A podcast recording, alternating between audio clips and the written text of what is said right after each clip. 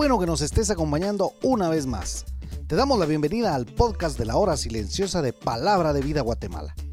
Cada uno de nuestros misioneros se han preparado para compartir contigo este comentario. Te animamos a que tengas un corazón dispuesto a recibir el consejo de la palabra de Dios.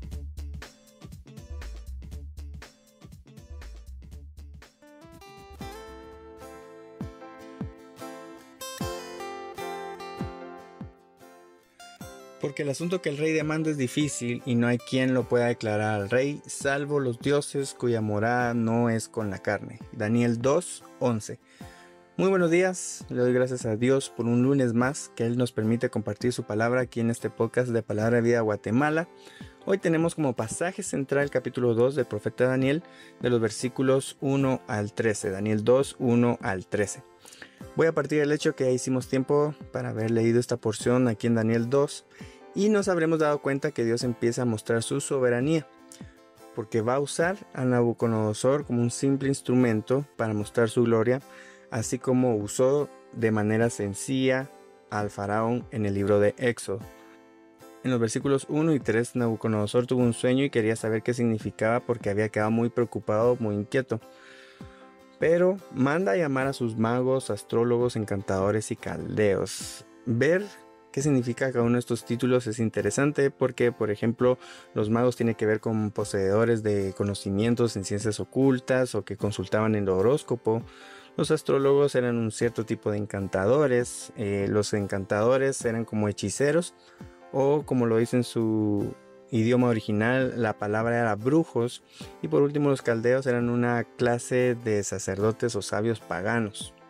Luego en el versículo 4 y 7 leemos cómo Nabucodonosor muestra que no era tonto, ya que él sabía que los disque adivinos que se querían hacer, como decimos en Guatemala, los chispudos, ellos le estaban pidiendo al rey que le dijeran lo que había soñado para poderle decir cualquier interpretación.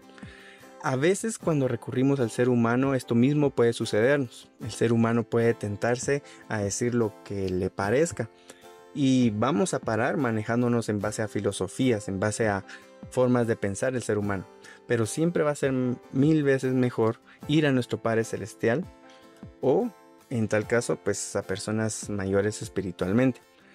En versículo 5, cuando Nabucodonosor dice si lo olvido o no, significa que o era cierto o estaba poniendo a prueba a sus entre comillas consejeros.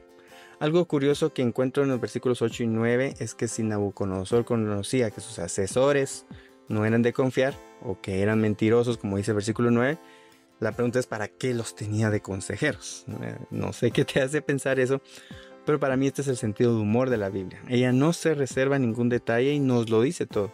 En versículo 8 usa la palabra dilaciones y es para referirse a una forma de ganar o ahorrar tiempo a partir de que estos magos supieran el sueño. De plano querían ya tener sabida esa parte y luego ya solo decir cualquier cosa para manejar a ellos el tiempo, pero no sucedió así. Como algo muy muy interesante que quiero resaltar es que en versículos 10 y 11 tanto título que tenían estos magos, astrólogos, encantadores, y acá están reconociendo que existía algo que no podían hacer. Entonces, aparte de ignorantes, están siendo absolutistas en afirmar que nadie podía hacer lo que el rey pedía. Pero estaban equivocados en afirmar no solo eso, sino en afirmar que los dioses no habitan entre los hombres, porque en realidad solo nuestro Dios, nuestro Padre Celestial, sí habita en medio de nosotros, su pueblo. Y amen por eso. Pero fuera de eso, sí acertaron en afirmar que solo los dioses, en realidad solo nuestro verdadero Dios, podía revelar el sueño. Pero su pequeño gran problema es que no lo conocía. Ese era eh, su mayor problema. Finalmente en versículo 12 el rey Nabucodonosor les hace saber el resultado de su incompetencia anticipándoles que su casa sería convertida en muladar, iba a ser destruida. Y en versículo 13, por poco y matan a Daniel y sus amigos cuando el rey había dado la orden de matar a todo sabio. Por eso, vívelo. Al principio de este estudio, cuando leí el versículo 11, dice la Biblia que se le dijo al rey Nabucodonosor que el asunto que el rey demandaba era muy difícil. Y es que a veces nosotros podemos llegar a ser como el rey en el hecho de buscar respuestas en personas cuando en realidad son temas, son preguntas que le tenemos que hacer a Dios. Es cierto que existen personas espirituales o, están nuestros líderes de iglesia o algún referente que nos puede dar un consejo. Pero mi recomendación a la hora de tomar decisiones importantes es que las consultes con Dios en oración y con su palabra y que sea Él quien te responda.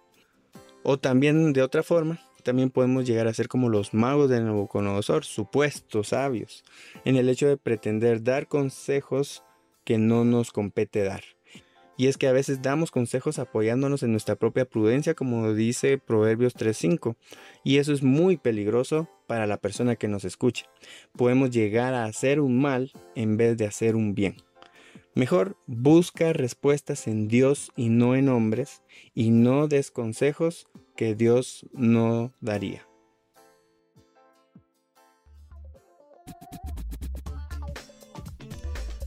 Puedes ser parte del crecimiento espiritual de tus amigos compartiendo este podcast con ellos. Síguenos en nuestras redes sociales para recibir más recursos como este. Nos encontramos nuevamente el día de mañana.